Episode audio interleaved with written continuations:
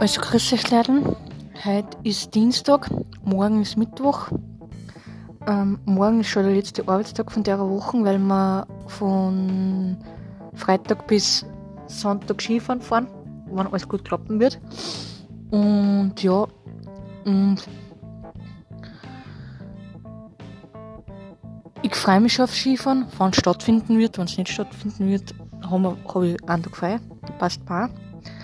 Und ja, und man muss sich einfach auf die Sachlage, was jetzt gerade in Österreich ist, auf die Omikron-Welle einfach einstellen und nicht immer so um und um ziehen und wann ein Lockdown kommt, dann kommt er.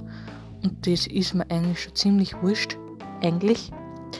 Weil in der Arbeit passiert nichts weiteres und es wird einfach weitergehen, wie es weitergehen wird. Und ja. Habt alle einen schönen Abend, vergesst nie immer positiv bleiben und einfach die Zeit genießen mit Freunden. Habt alle einen schönen Abend, für euch bis bald, tschaußen und mit der Familie natürlich. Für euch bis bald, tschaußen.